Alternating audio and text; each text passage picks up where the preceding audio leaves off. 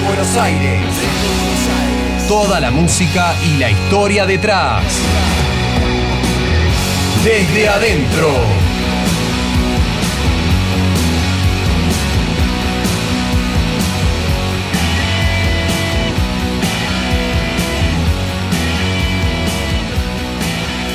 ¿Qué tal? Muy buenas tardes a todos. Bienvenidos a este programa número 24 de Desde Adentro en Radio ICER 95.5. Esta especie de cita de todos los viernes en la que por lo general y en gran mayoría hablamos de los artistas que nos gustan a todos, tanto a Walter, a mí y a muchos de ustedes que nos han escrito durante la semana y nos han felicitado por, por el buen programa que hicimos la semana pasada de The Who. Les agradezco a todos nuevamente por escucharnos.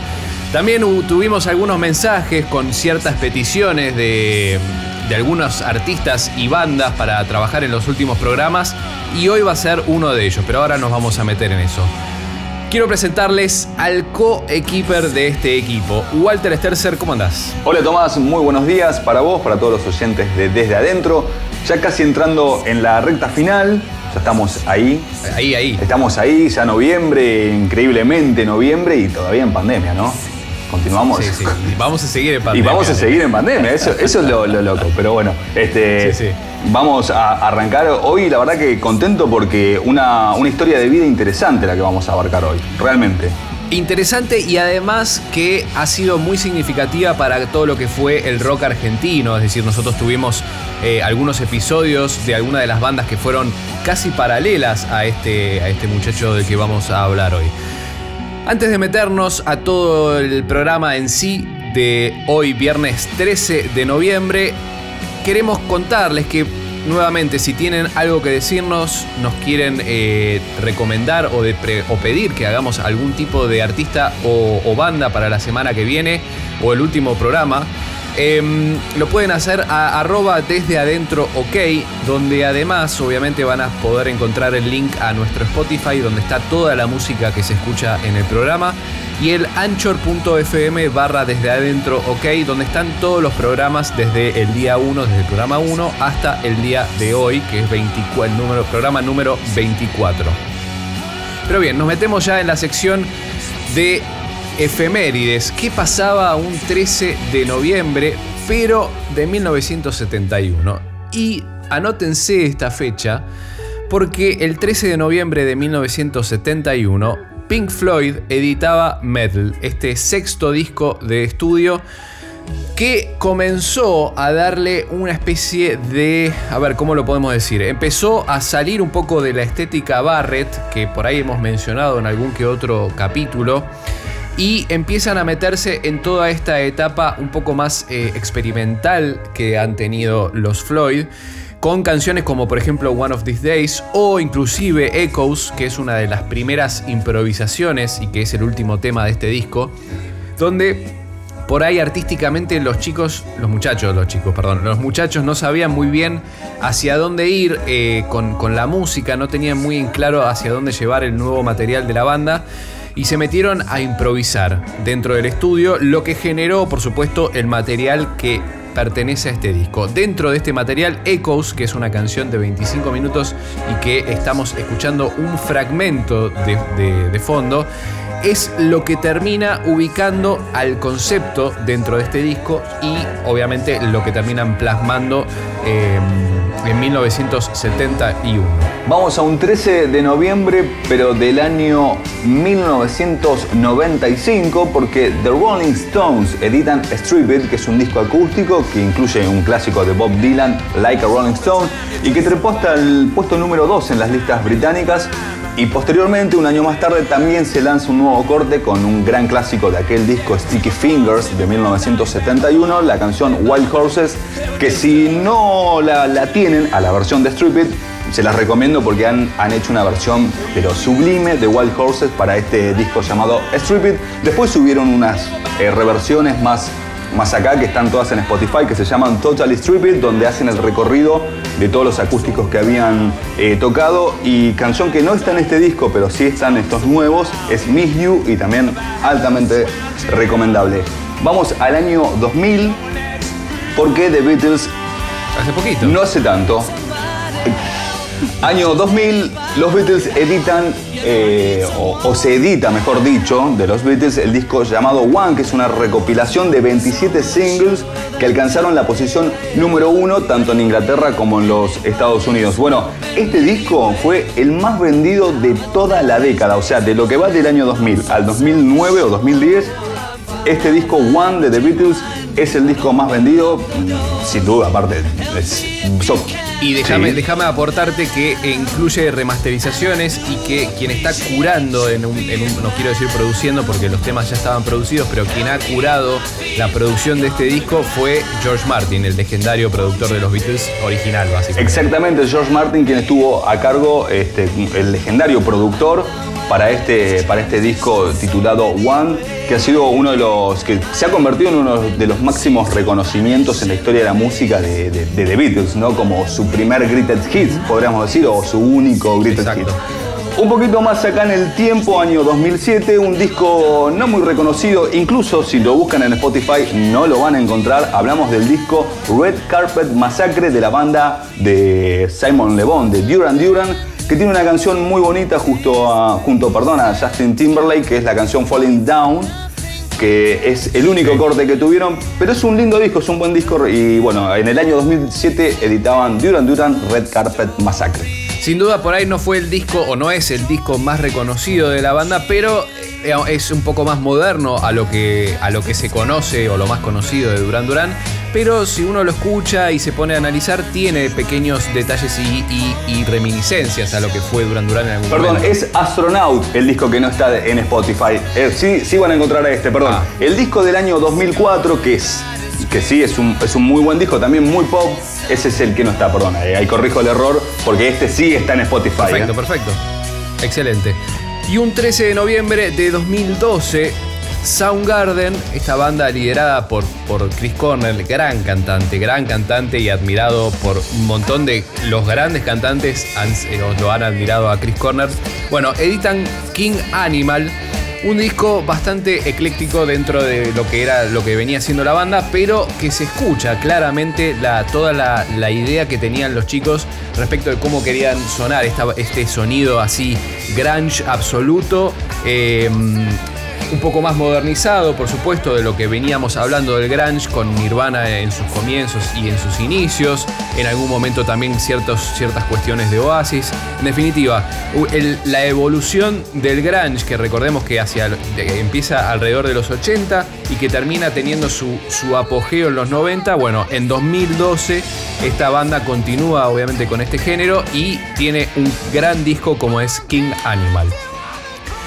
Buenas noticias, para los fanáticos, me incluyo y seguramente vos Walter también te vas a incluir, que después, ¿se acuerdan que hace poco hubo toda una especie de, tole tole respecto de si Messi abandonaba el Barcelona, si se iba al Manchester a jugar con, su amigo Kun? Bueno, relacionemos el Manchester City con el rock y la ecuación nos da a Liam Gallagher. Liam Gallagher va a tocar en vivo para eh, satisfacción de todos los de todos los seguidores, tanto de Oasis por ahí como de la, de la carrera solista de Liam y de Noel.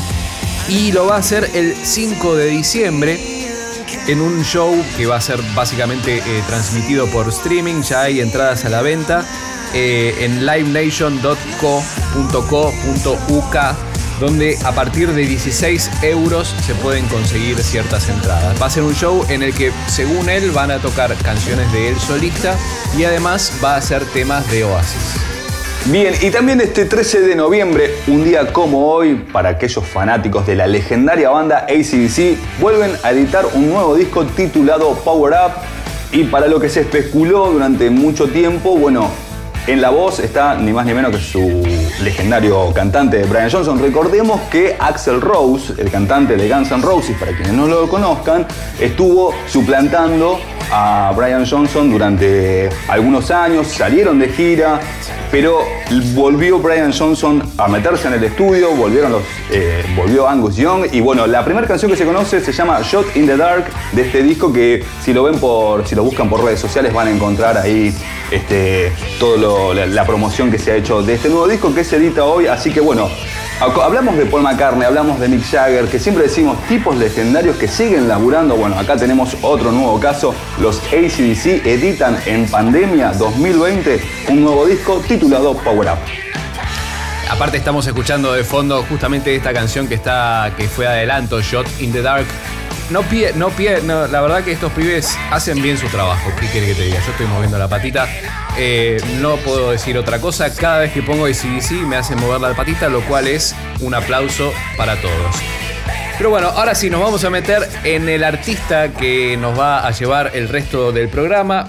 Y él es... Eh, a ver, ¿Cómo lo puedo presentar? Él no es argentino, pero es conocido por su trabajo y por su trayectoria en Argentina. Él nació en Roma y vivió en Londres antes de venir, de venir acá a Argentina y formar su primer banda, su única banda acá en Argentina, que todos la van a conocer y se llama Sumo. ¿De quién estoy hablando? Estoy hablando de Luca Pro.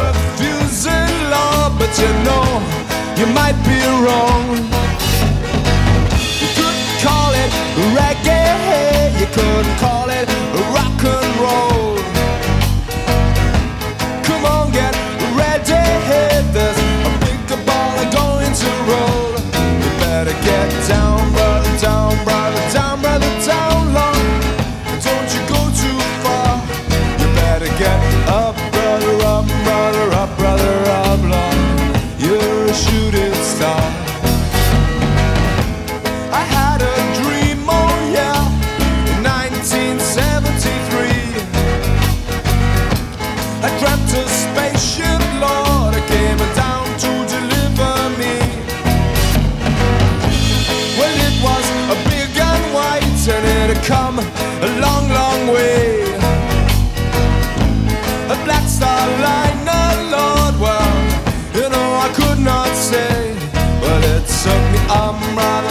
brother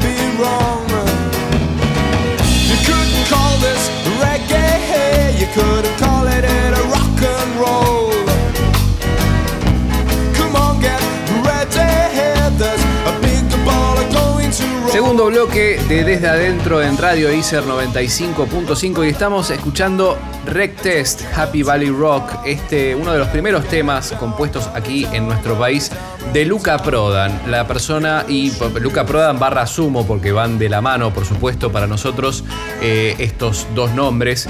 Y Empezamos con este tema que si bien fue editado posterior a, la separación, a la muerte de, de Luca Prodan, fue uno de los temas que él primero grabó acá en nuestro país, en Córdoba, en una especie de home studio, por esto esta sonoridad bastante rústica que tiene y por ahí hasta desprolija, pero fue una de las primeras eh, intervenciones en la, grabación que tiene Sumo como banda en su home studio en, en Nono. Pero ahora nos vamos a meter un poquitito en la historia concreta como para llegar hasta ahí. Bueno, Luca Prodan para los que no lo conocen, es eh, italiano, es un italiano que nació en 1953, el 17 de mayo específicamente, en Roma, que venía de padres también así, eh, digamos, de, muchas, de dos nacionalidades distintas y termina mudándose a Escocia a, corta edad y, yendo a un colegio bastante, bastante caro, bastante de, gente eh, bien pudiente en Londres, en en Escocia, a donde iba además de un compañero y, y, encima figura principal dentro de toda esta carrera artística, Timmy McKern es el, el, nombre y el apellido de este muchacho, estaba el, el hijo de la reina, es decir, estaba exactamente el rey, el, bueno, el príncipe Carlos en ese momento, en este mismo colegio. Años más tarde, después de que ya eh, está en, Londres, en este, en este colegio, y tiene como cierta necesidad de uno o dos años antes de que termine el colegio de, entre comillas, escaparse y se va a hacer una especie de trotamundos por Europa. Em, y donde la familia decide, a través, digamos, al haberle perdido el rastro, decide avisar a la Interpol que necesitan buscar a su hijo Luca Prodan, que terminan encontrándolo exactamente en Italia, unos minutos, o sea, justo en el mismo momento en que Luca se va a reencontrar con la madre, la Interpol, la Interpol lo intermina, lo, no puedo hablar, la Interpol lo termina encontrando.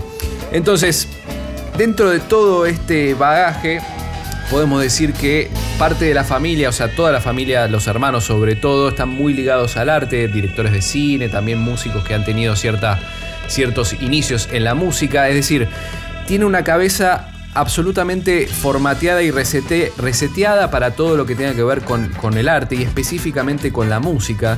Y esto se empieza a ver una vez ya de grande, que se muda definitivamente a Londres y empieza a componer canciones, empieza a armar sus primeras, eh, sus primeras bandas. Y para ponernos en contexto, recuerden que hace un par de programas hablamos de Bob Marley, que en los comienzos de los 70 todas las, las músicas y los ritmos eh, de las colonias británicas, como por ejemplo el reggae de Jamaica, empiezan a caer al, al circuito londinense y es, digamos, Luca Prodan se siente muy atraído por este tipo de ritmos, sobre todo por el reggae. Y ahí, por supuesto, empieza a generar todo lo que va a terminar siendo la estética que funda a parte de Sumo y de ahí en adelante hacia el resto de, las bandas. Porque recordemos que Sumo también es una influencia para las bandas que van a venir en nuestro país. Por aquellos años, en la década del 70, se dice que Luca Prodan se codeaba con artistas como Sid Vicious, Ian Curtis, que para quienes no sepan, Ian Curtis era, eh, fue el cantante de, Joy Division con Malcolm McLaren y Stephanie Nuttall, que luego se convertiría en, la primer baterista, pero esto llegamos más adelante. Pero claramente el New Wave de The Police o lo que sonaba, que venía de Jamaica, con, habíamos hablado de, Bob Marley y toda su, su influencia hacía que, este personaje que era muy desprendido de, lo que era de lo que todo lo que lo rodeaba hacía que busque nuevos, nuevos horizontes porque era un tipo como decíamos estuvo con el príncipe Carlos. Incluso hay una una entrevista muy divertida donde eh, a él le preguntan sobre su, especie de look de reventado y Luca Prodan le dice, pero reventado yo que fui al colegio con el príncipe Carlos, hablo, el príncipe Carlos, perdón, hablo cuatro idiomas. Entonces era un tipo, pero que estaba muy desprendido de eso y creo que el arte y todo lo que él llevaba adentro lo sobrepasaba un poco con esta cuestión también de desprendido eh, y, con, toda, con todo el, métier y con todo el ambiente que lo rodeaba en Londres, es que también empezó a incursionar, obviamente, en las drogas de aquel momento, en especial la heroína, que es eh, a la que se hizo adicto y que, posterior al fallecimiento de su hermana en 1979, le genera, bueno, en realidad cae en una especie de, coma por sobredosis de heroína, se dice hasta que estuvo muerto algunos instantes y es como que volvió de la vida, eso también es una, una leyenda urbana que está alrededor de la figura de Luca Prodan. Es decir, toda esta historia nos ubica en un contexto de quién es Luca Prodan y cómo llegó un pibe nacido en Roma que después vivió en Londres y que por alguna razón y a raíz de Timmy McKern decide venirse a Argentina a fundar una banda. Es decir, pongámoslo como en una situación y aparte de buena familia que no tenía problemas económicos, por ende, ¿para qué se vino a Argentina? Un poco se comenta que, esto es lo que le había pasado a su, hermana, que fallece luego de inyectarse heroína e inhalar gas y fallecer. Bueno, eh, eh, Luca Prodan entra como en una depresión, algo que no lo pudo superar. Además, eh, esto que el padre lo haya mandado a, esa escuela, que, era algo que, con lo que él no se sentía feliz y además la indiferencia que tenía, bueno, esto hizo que él quiera escapar a un lugar, a un lugar como remoto, porque imaginemos que Argentina para gente que vive en Londres o eh, hablemos la, la década de los 70, venir a un lugar como Córdoba donde ya estaba instalado su amigo, este, era una especie de escape para, todo lo que le estaba ocurriendo a un Luca Prodan que comenzaba a meterse en la depresión. Y bueno, venir aquí a Argentina, a Nono, a Córdoba, era un, escape de algo que él buscaba.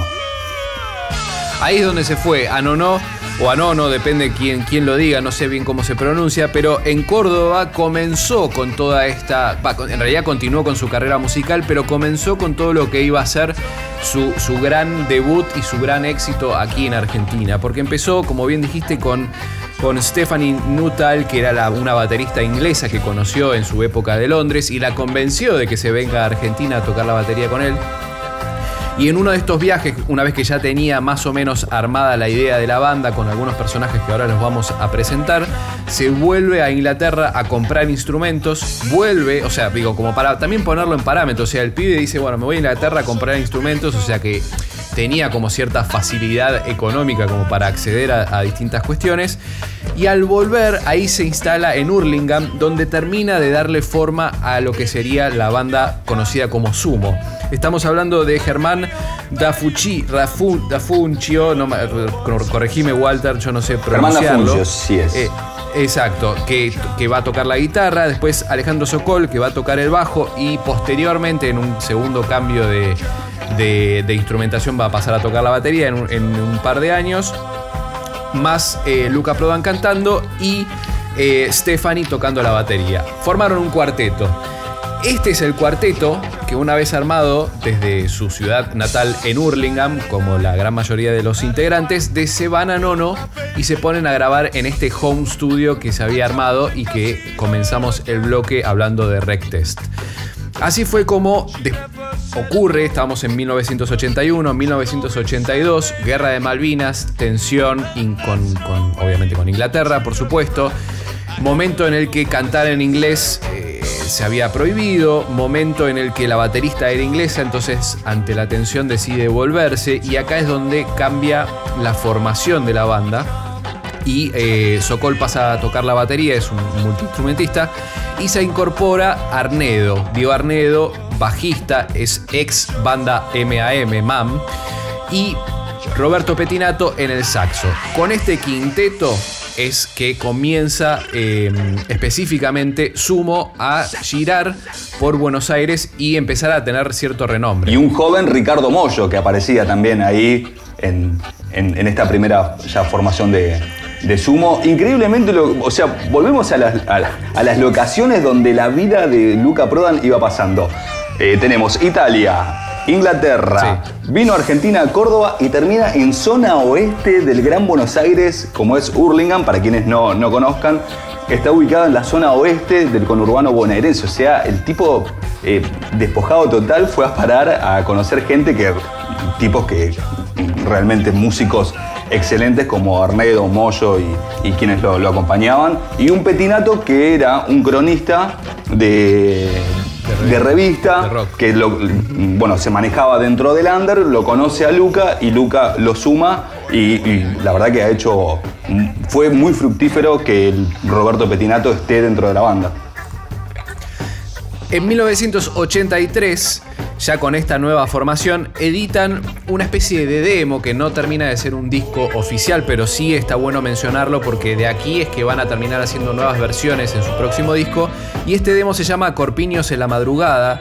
Incluye cuestiones que, digamos, que obviamente después se van a terminar regrabando, pero lo principal de este disco es una canción que se llama Mejor no hablar de ciertas cosas, una canción algo polémica por entonces porque eh, la letra la termina escribiendo el Indio Solari, es decir, se empiezan a hacer amigos dentro del circuito en ese momento under, por supuesto hoy, hoy decimos Indio Solari y estamos hablando de otra convocatoria, pero en aquel momento el Indio Solari era uno de los tantos que estaban dentro de este grupo under.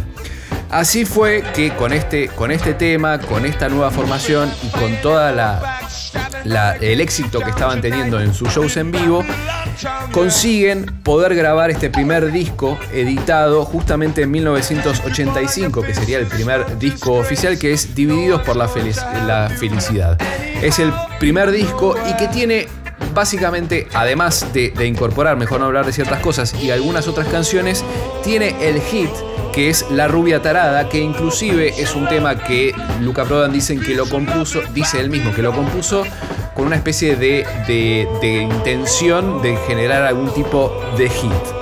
Este primer disco oficial que es grabado en los estudios CBS Divididos por la Felicidad, es un título que hacía alusión a una ironía de la banda liderada por Ian Curtis, hablamos de Joy Division, y aquí es donde consiguen este primer hit, La Rubia Tarada. Entonces nos vamos a ir al corte con este primer hit de la banda que se llama La Rubia Tarada. Caras, conchetas, miradas, penetas y hombres encajados en Fiorucci. Oigo, dame, quiero te. ¿Te gustó el nuevo Bertolucci?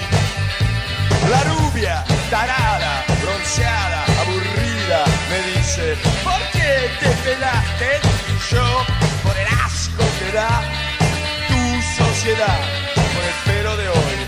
¿Cuánto gastaste?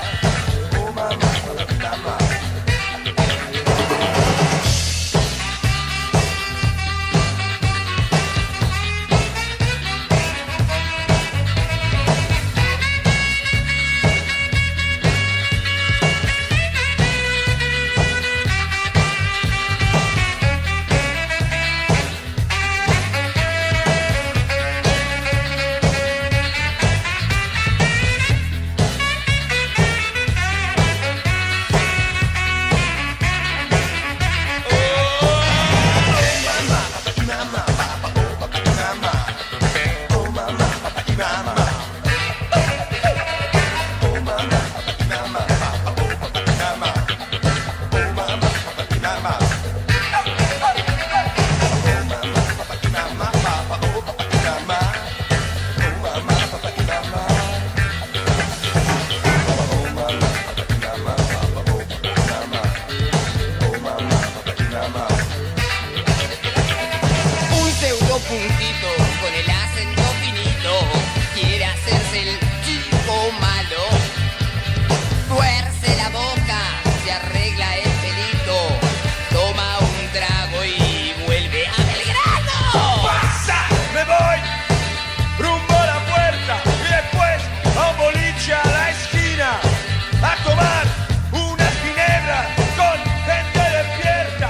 Tercer bloque de Desde Adentro en Radio ICER 95.5. Estamos escuchando La Rubia Tarada, esta canción de Sumo, este primer hit que tiene la banda, tanto en Argentina como también a nivel regional. Y déjenme contarles un detalle. Esta canción, por supuesto, estaba incluida en Corpiños en la madrugada, este primer disco barra demo que les dijimos que hace la banda, y que además se llamaba Una noche en New York City, y después, por supuesto, a la hora de grabar este disco en 1985 le cambiaron el nombre.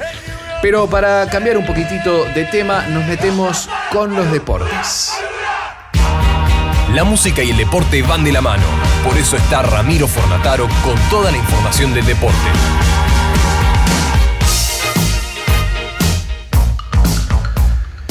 Hola Rama, ¿cómo estás? Buen día Tomás, buen día Walter, muy bien, muy contento porque la fecha pasada del fútbol argentino fue un poquito mejor que la anterior, por lo menos hubo más goles. ¿Sí? El viernes ah, arrancamos con Huracán ganó 2 a 1 a Patronato en un muy lindo partido. Aldo Civi para mí dio la sorpresa, le ganó Argentinos Juniors. Ya tenemos 2 a 1 y 1 a 0. La vez pasada había 0, eh, a 0. 0 a 0, sí. El sábado también, Banfield 1 a 0 Godoy Cruz con un golazo de motoneta cuero, que así quieren que le digan.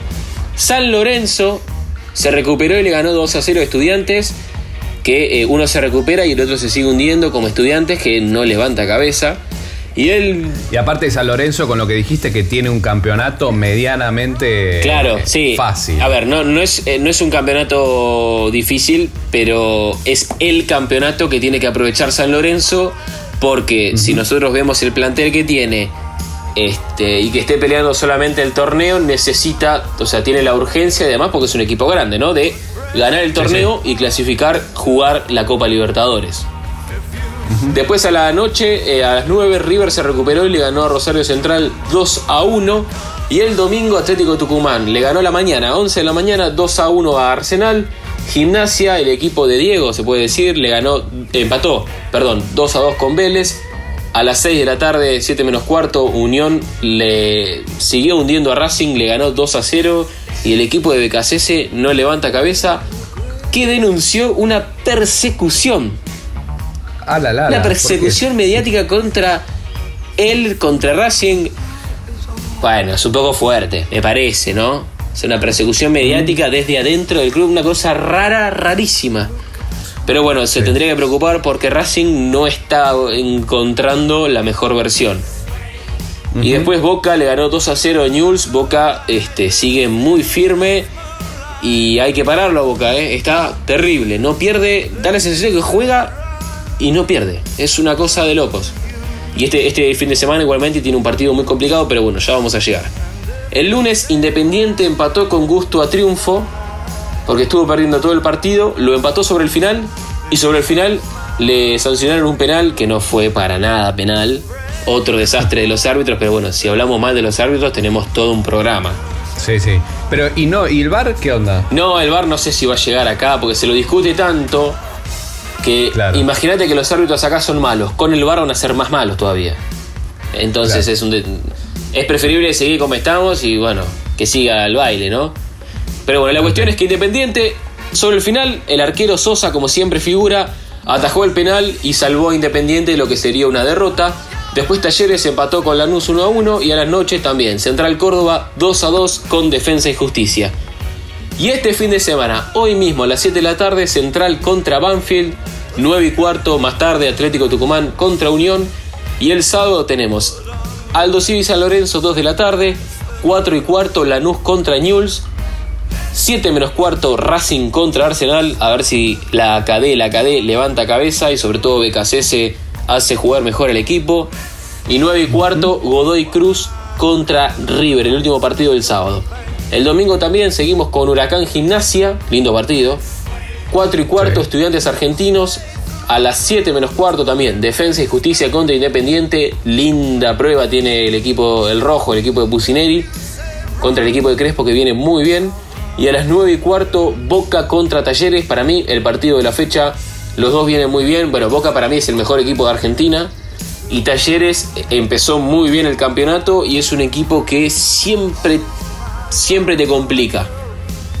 El lunes para cerrar, Vélez Patronato y Colón contra Central Córdoba. Una fecha linda que promete porque ya entramos en la mitad del, del campeonato y se empiezan a definir este, las zonas para pasar a la zona campeonato o a la zona perdedores.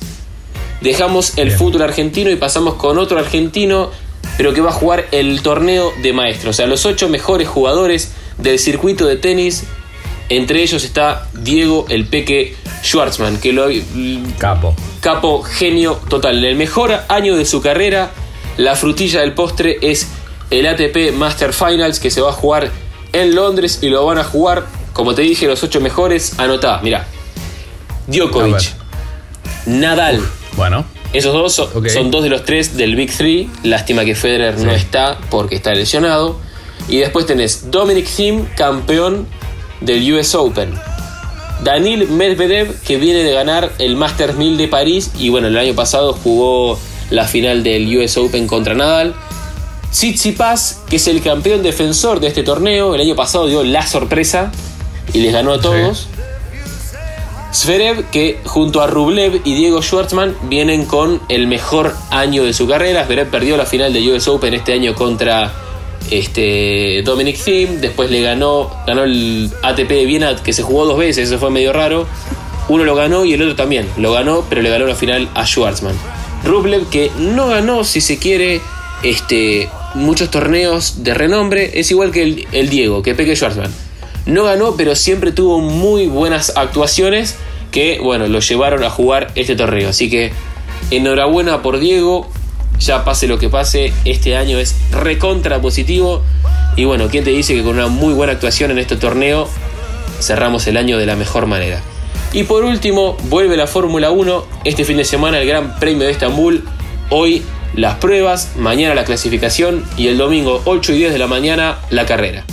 Excelente. Bueno, Rama, mucha data de fútbol sobre todo y esperemos que Peque pueda, pueda estar entre los primeros del, del Master eh, del, del Master 8. Ojalá, sí, sí, del, del Master Finals. Yo lo llamo así porque es el último ATP. Y bueno, lo bueno que tiene este torneo es que se juega en una semana. Por ahí tiene la mejor semana de su vida y se corona. Excelente. Gracias, Rama, por todo.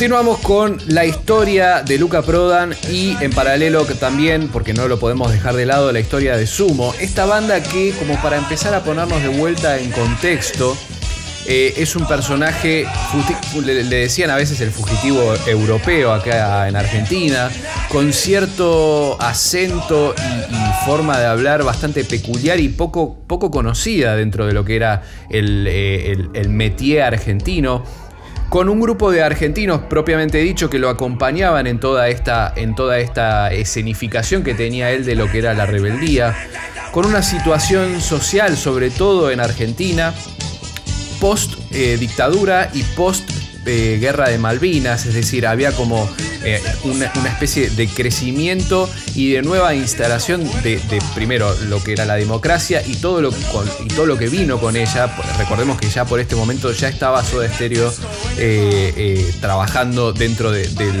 circuito under, es decir, empezaba a haber toda un- una gestación de lo que iba a ser el nuevo rock nacional argentino.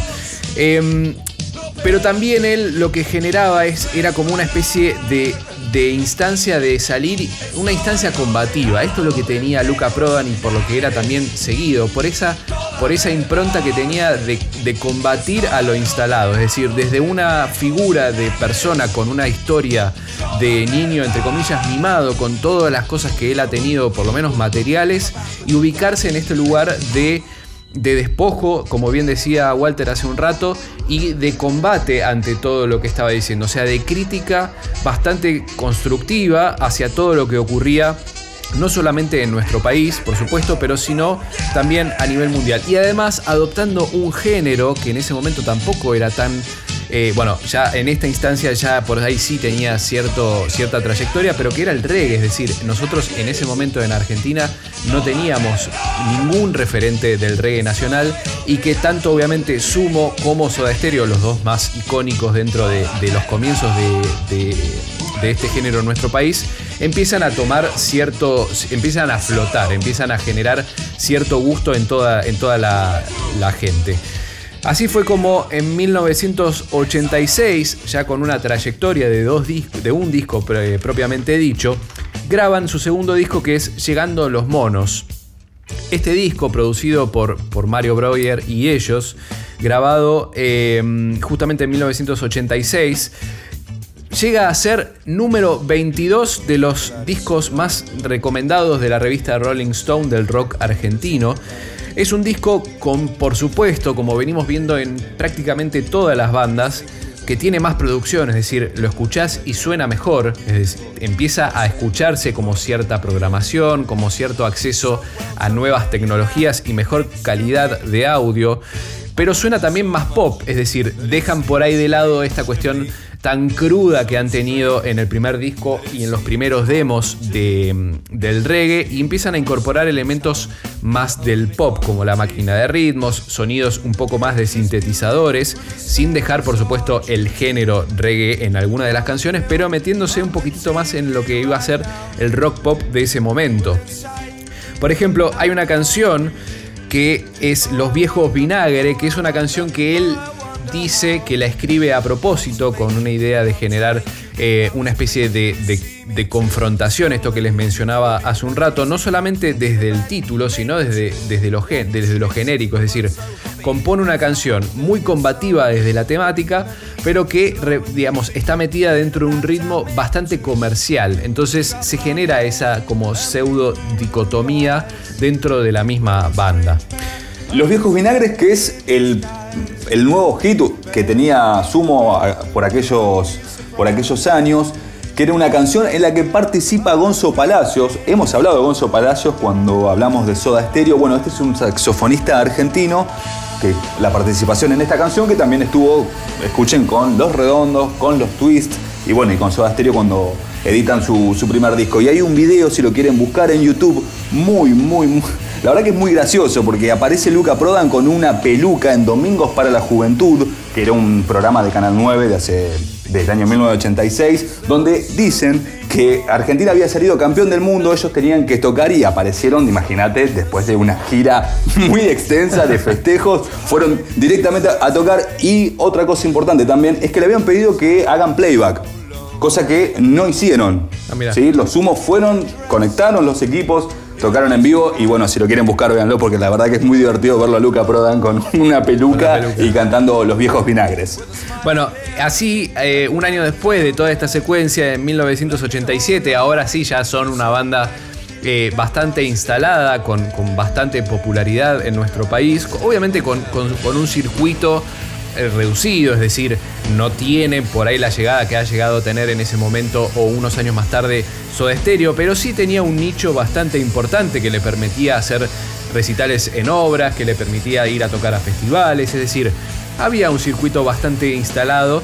Em, y empiezan a grabar este último disco concretamente de, de Prodan, que es em, After Chabón. Este es el último disco que graba Prodan en su totalidad porque, digamos, unos, eh, en 1987, unos meses después, fallece en su casa. Lo encuentran, digamos, tuvo un paro, un paro cardíaco. A ver, este estudio fue grabado en Estudios Panda, fue presentado eh, unos, unos, meses después en el Estadio Obras, esto que les comentaba, con la invitación de un invitado especial que era Andrés Calamaro. O sea, estamos empezando a, gestar a, los que son hoy los íconos de nuestra cultura rock y de la música argentina. Y este disco incluye canciones y hits de la banda como No tan distintos, Banderitas y Globos. Es decir, es un disco muy popular para la banda. Ahora que nombras a Andrés Calamaro en un disco Obras, Obras, Obras Cumbres, perdón, hay una canción que hace sumo de, Pablo Milanés, la canción que, es El tiempo pasa, pero que la versión original de Pablo Milanés dice El tiempo pasa, nos vamos poniendo viejos. Como algo, la verdad que uno lo, piensa y es algo increíble lo de Luca Prodan decía, el tiempo pasa y nos vamos volviendo tecnos. Algo, la verdad que para, estos tiempos es muy, muy adecuado. Muy, muy adecuado. Así que nos vamos a ir al corte con eh, esta canción, eh, uno de los hits de este, de este tema que se llama No tan distintos.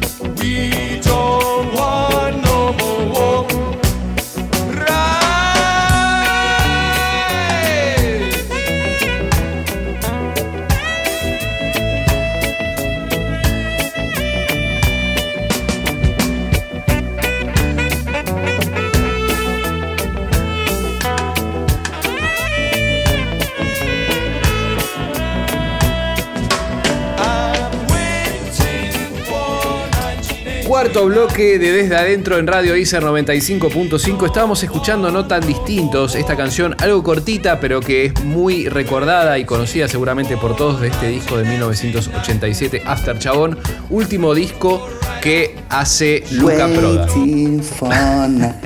Hola Tom. Vos sabés que tengo algo, pero un super dato que te voy a tirar de no tan distintos. ¿Yo sabés por quién la conocí primeramente? Por Diego Towers.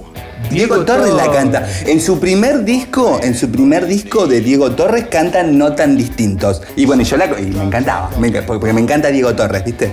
O sea, tengo también un poquito de esto de que me, me- me gusta mucho, mucho el pop. Bueno, me gusta Maná, me gusta Maluma también. Pero bueno, yo como La ustedes Ley. me piden, ¿eh?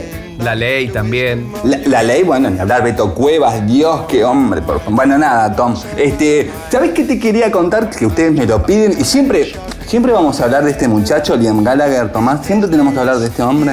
Yo o Y yo lo mencioné al principio del programa, fíjate. Ay, bueno, y otra vez, otra vez, bueno, porque ¿qué pasó? Bueno, Jane Simmons, el bajista, Sí. el que ese que saca la lengua, y De de Kiss. Kiss, Sí. de Kiss, que hay una banda de los 70 que ha hecho, bueno, muchísimas cosas, como mucho marketing más que Sí. música, pero bueno, dijo que, voy a ser claro, dijo, eh, nos gusta Oasis. De hecho, Liam Gallagher le puso, escúchate esto, le puso mi nombre a uno de sus hijos.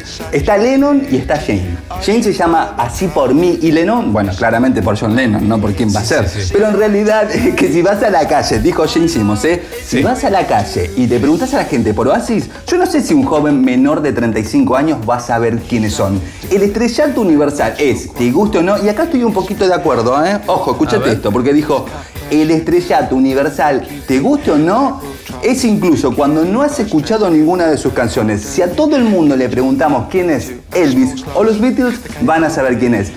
Y mira, Tom, vamos, seamos sinceros, ¿no? Si uno uno pregunta por Elvis y por los Beatles y todo el mundo los conoce. O sea, no hace falta que escuches Burning Love o no sé, I Want to Hold Your Hand. Vos ya sabés que son Sí, los sí, hay un son. inconsciente colectivo, sí.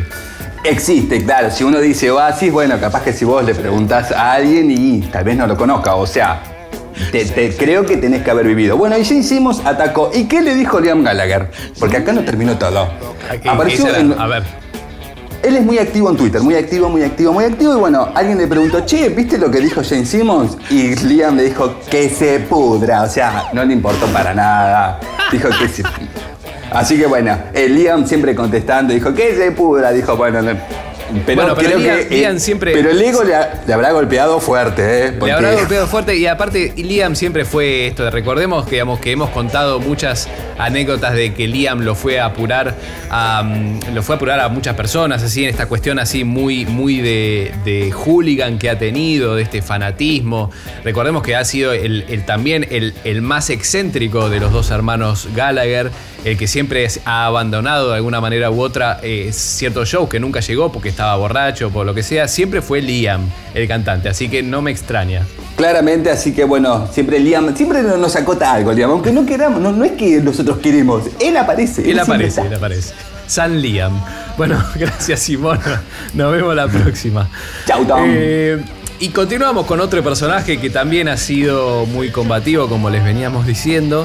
Y que seguramente si Simón se pone a investigar, esto se lo voy a decir ahora, ahora termina el programa y se lo digo a Simón, eh, debe haber algún toletole, alguna cuestión que eh, Luca Prodan ha generado en aquel entonces con alguno, algún que otro artista. Y creo que se me escapa algo, pero seguramente con el Indio Solari sé que hay algún un mini toletole, pero bueno, lo vamos a dejar para que lo haga Simón en otro programa. Con todos tus muertos por aquel momento, la banda de Fidel Nadal también hubo una crítica bastante, bastante fuerte por parte de Luca. Que le, Claro, que él porque decía- empezaba, claro, se empezaban a compartir ciertos escenarios, empezaba a generar esta especie de rivalidad entre bandas que hay que ver si terminan siendo entre bandas o entre los públicos, pero entre Soda y los Redonditos, el Indio que también era amigo de Sumo, que le, prestó la canción, que la letra, es como que se va armando una especie de, de- mejunje entre las distintas bandas de por aquel entonces y hoy también, pero bueno, todavía no llegamos a ninguna banda de hoy. Así fue como les dije eh, en el bloque pasado que fallece el 22 de diciembre de 1987, justamente dos días después de un último show, que es bastante recordado. Exactamente. Eh, Fuck You es una, es una canción que sale en el disco Corpiños en la Madrugada, que es el especie de primer disco, que hay algo muy curioso que solo sale en cassette y se editan 300 ejemplares y 10 11 años más tarde se vuelve a editar una, una versión ya que, es la que todos conocemos. Eh, la canción que hace es Fuck You, que es la última y como una forma premonitoria, Luca dice, ahí va la última y uh, si nos metemos un poquito en lo que es Fuck You, lo que él decía por aquel momento es que no es un tema para escuchar en tu cuarto. Dice, por ahí entras a un baño y rompes el inodoro, ¿viste? Entonces él explicaba que eh, eh, no, no era una, una- una canción para escucharla de, de manera tranquila, ¿sí? Eh, cuando le preguntan de qué va la letra, y Luca Prodan contestó, ¿viste cuando no querés a nadie? Que te levantás a la mañana y no querés a nadie. Bueno, Fuck You es eso. Bueno, esta es un poco la historia de qué iba la canción Fuck You. Bueno, claramente su letra así, lo- el subtítulo así lo dice. Y es la última canción que toca Luca Prodan con Sumo. Después de su fallecimiento ocurren varios recitales homenajes en los que participan no siempre todos los integrantes de lo que era hasta entonces Sumo. Y a diferencia de algunas bandas que hemos mencionado deciden separarse, es decir, Sumo se separa. Y acá viene eh, un par de, situaciones que nos gustaría comentar como para cerrar. En 1989 se edita Fiebre, que sería el último disco oficial de Sumo. Después obviamente salen discos compilatorios y demás.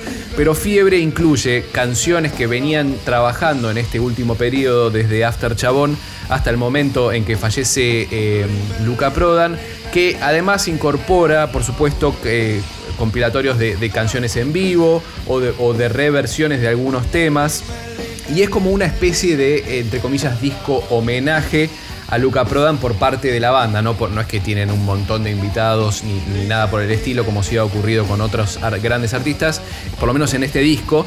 Eh, y a partir de aquí es donde la banda se separa. Se separa en dos bandas que continúan, divididos, por un lado, eh, con Arnedo y Moyo, por, eh, por el, otro, y Las Pelotas, que es Dafuncho, Sokol y Troglio. Los tres arman, esta, se, divide justamente la banda en dos.